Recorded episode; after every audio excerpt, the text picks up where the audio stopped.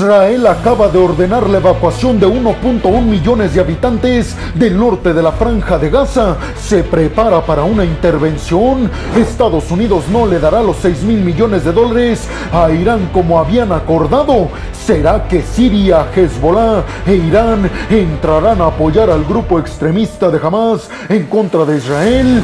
Blinken habla con Palestina a Israel para evitar que el conflicto escale. ¿Lo conseguirá? A continuación hablaremos de estas y otras noticias más. Aquí arrancamos y vámonos rápidamente hasta la capital de Israel, Tel Aviv.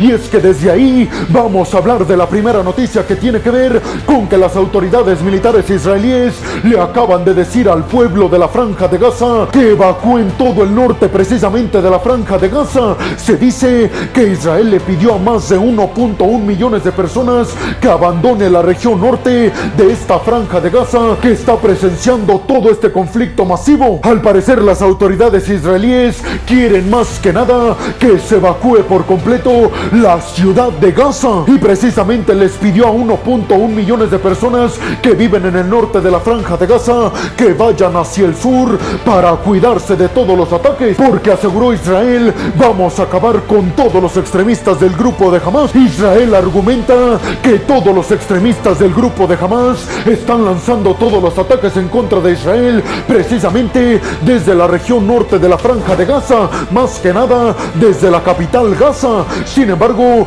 Israel ha asegurado que no quiere afectar en gran medida a todos los palestinos en esta región y por eso les está diciendo que vayan hacia el sur, ya que aseguró Israel, vamos a ir en contra de los extremistas de Hamas que lanzan ataques en nuestra contra precisamente desde la región norte. La capital Gaza cuenta con al menos 600 mil habitantes que serán desplazados. El primer ministro Netanyahu aseguró que esta petición es para que los palestinos no sufran las consecuencias de los ataques en contra del grupo extremista de Hamas. Y aseguró Netanyahu que cuando sea finalizado el grupo extremista de Hamas, Israel les avisará para que vuelvan a sus hogares en el norte. Israel especificó que las personas que viven en el norte de la franja de Gaza tienen al menos 24 horas para dejar esta región e irse hacia el sur. Las Naciones Unidas y Estados Unidos aseguraron que es prácticamente imposible que 1.1 millones de personas que viven en el norte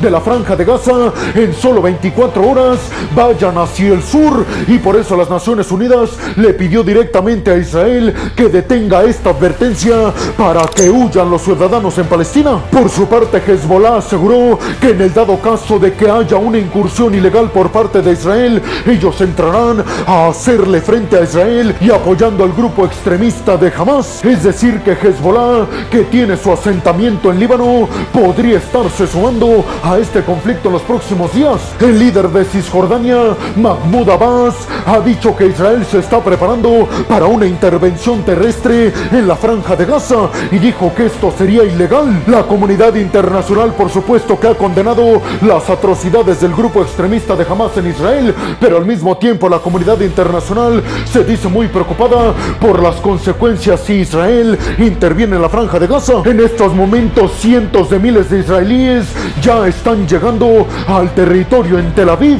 Esto para enlistarse en el ejército. Recuerden que Israel mandó llamar a 300 mil para enlistarse en el ejército y muchos dicen que eso solamente significa una cosa, la preparación para una intervención. Pero ustedes qué piensan? ¿Consideran realmente que Israel va a intervenir la franja de Gaza y sobre todo les preguntaría, ¿ustedes creen que 1.1 millones de personas abandonarán el norte e irán hacia el sur en la franja de Gaza solo en 24 horas? ¿Será posible que lo logren? Y vámonos rápidamente hasta Washington, la capital estadounidense, para hablar de la segunda noticia de este video y es que vamos a abordar el tema de que Estados Unidos acaba de decir que Irán no va a tener acceso pronto a los 6 mil millones de dólares que liberó Estados Unidos precisamente a las autoridades iraníes. Les recuerdo que hace algunas semanas Estados Unidos e Irán llegaron a un acuerdo, un acuerdo mediado por Qatar. El acuerdo decía tácitamente que Estados Unidos iba a descongelar 6 mil millones de dólares de fondos iraníes que estaban en Corea del Sur y además iba a liberar a cinco prisioneros iraníes que estaban en cárceles de Estados Unidos y a cambio Irán iba a liberar a cinco ciudadanos estadounidenses. Pues nada más y nada menos que ya los cinco ciudadanos estadounidenses llegaron a Qatar y ya fueron enviados a Estados Unidos, ya están en sus casas. Sin embargo, Estados Unidos dijo que los 6 mil millones de dólares descongelados a Irán no serán entregados pronto. Al menos esa fue la información que pudo obtener la agencia de noticias Reuters. Esto con base en una fuente secreta que tiene la agencia en el Pentágono de los Estados Unidos. Qatar, que fue el país mediador para este acuerdo, fue digamos la sede en donde se iban a dar estos intercambios. Ahí llegaron los ciudadanos estadounidenses antes de regresar a Estados Unidos y ahí se supone que ya están los 6 mil millones de dólares que dio Estados Unidos a Irán. Sin embargo, según esta fuente en el Pentágono que tiene la agencia de noticias Reuters y que habló bajo condición de anonimato, aseguró que Qatar y Estados Unidos están de acuerdo en que no le van a dar la oportunidad a Irán de tomar este dinero, por lo menos en cuanto se dan las investigaciones para determinar si Irán tuvo que ver o no en el ataque por parte del grupo extremista de Hamas en contra de Israel. Hay que decir que Estados Unidos especificó en este acuerdo con Irán que la liberación de estos 6 mil millones de dólares no podían ser utilizados en una cosa que no fuera para ayuda humanitaria, es decir,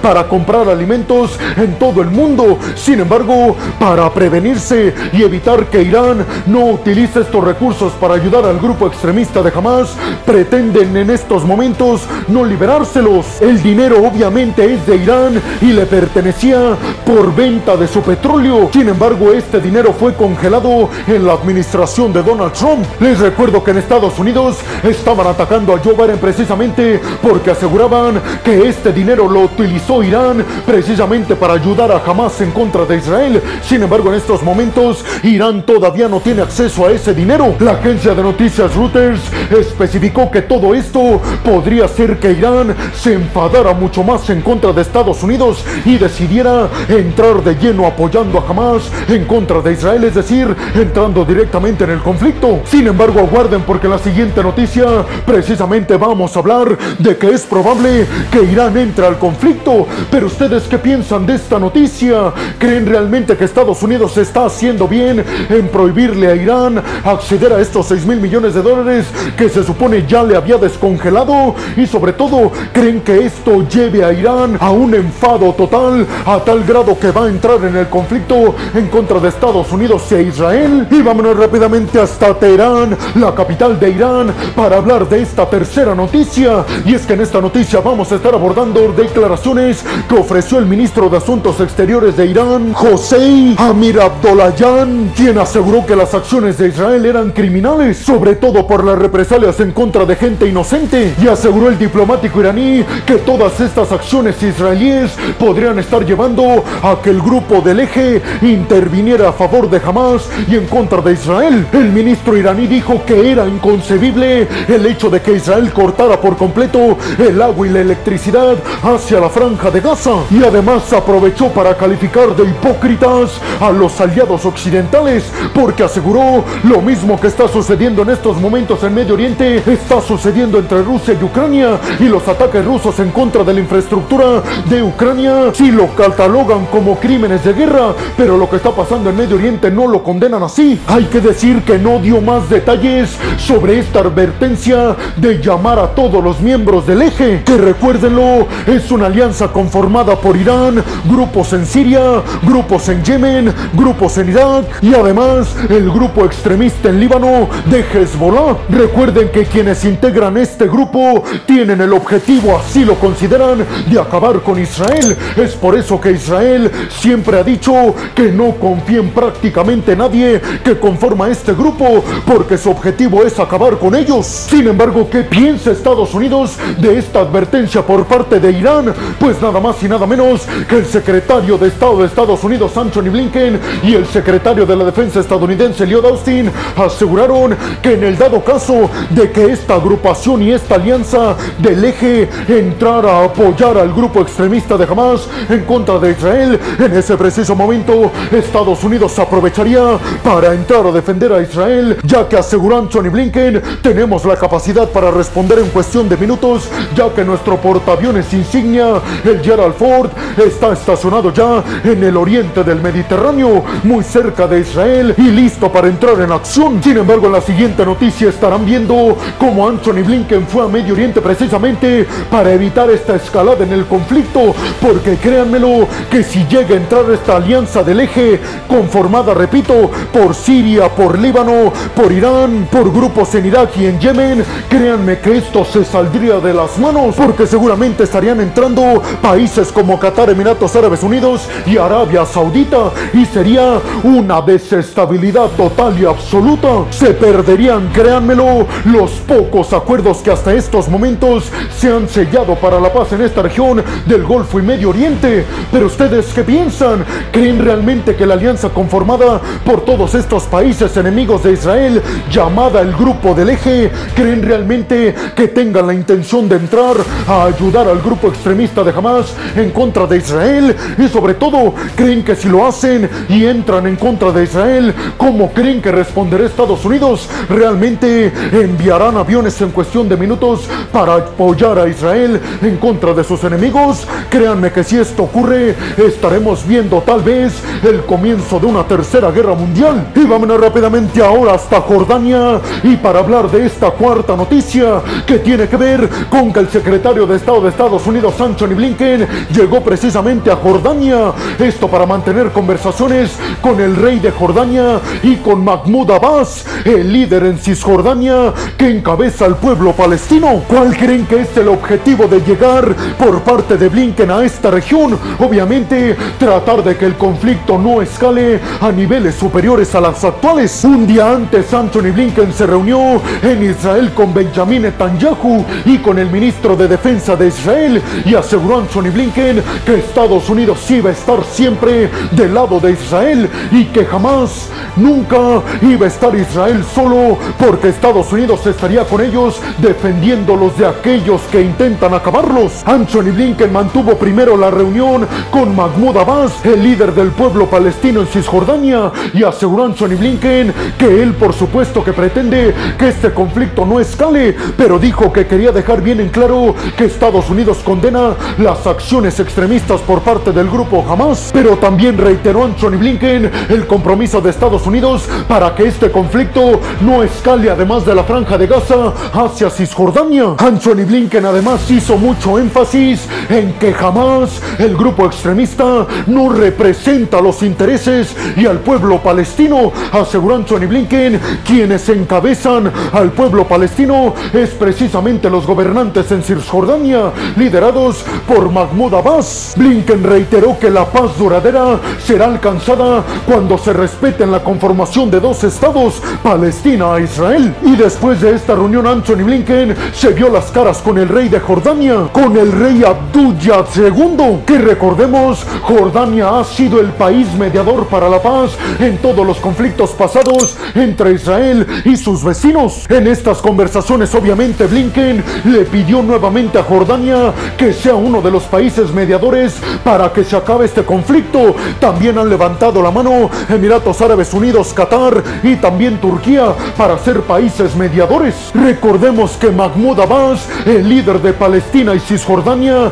no es abyegado al grupo extremista de Hamas. De hecho, podríamos decir que hasta son enemigos. Pero ustedes qué piensan? ¿Realmente creen que Anthony Blinken logre sus objetivos de bajar las tensiones en todo este conflicto gigantesco en Medio Oriente? Y sobre todo, ¿creen que Estados Unidos cumpla su compromiso con Cisjordania para evitar que este conflicto escale precisamente ya no solamente en la franja de Gaza, sino también en Cisjordania? ¿Creen que Jordania será nuevamente el país que logre mediar para la paz entre el grupo extremista de Hamas e Israel? Y por último, me gustaría conocer su opinión al respecto de si creen que la política en esta región de Medio Oriente por parte de Estados Unidos ha fracasado. Y vámonos rápidamente hasta Kirguistán para hablar de la quinta noticia de este video. Y es que desde ahí, Vladimir Putin, que asistió precisamente a una cumbre junto a varios representantes de las ex repúblicas soviéticas, dio un discurso hablando y refiriéndose precisamente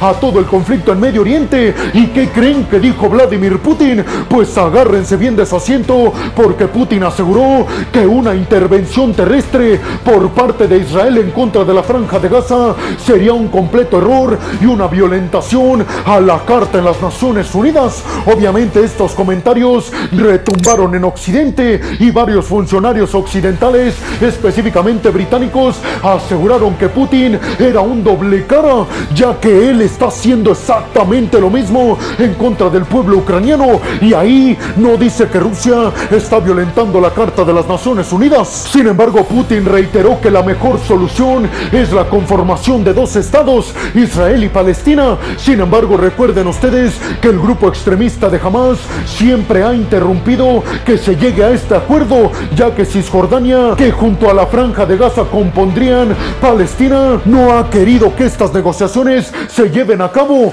Unas negociaciones que inclusive finalizaron con el acuerdo de Oslo en 1993. Pero ustedes qué piensan? ¿Creen realmente que Vladimir Putin es un doble cara por esto que dice? Sería un error por parte de Israel llevar a cabo una intervención terrestre en contra de la franja de Gaza y sobre todo, ¿ustedes creen que jamás cuando sea eliminado, creen realmente que será posible la conformación de dos estados, Palestina e Israel, ya sin el grupo extremista de Hamas interrumpiendo esas negociaciones? Y vámonos rápidamente hasta Siria para hablar de la sexta y última noticia, y es que desde dos regiones en Siria, Damasco y Alepo, recibieron ataques con misiles en contra de sus aeropuertos. Aseguran desde Siria que fue Israel. Sin embargo, Israel no ha dado comentarios al respecto, no se los ha adjudicado estos ataques, pero se piensa que toda la intención de Israel es evitar que recursos militares lleguen al grupo extremista de Hamas desde Irán y a través de Siria. Recuerden ustedes que Irán es el país que más respaldo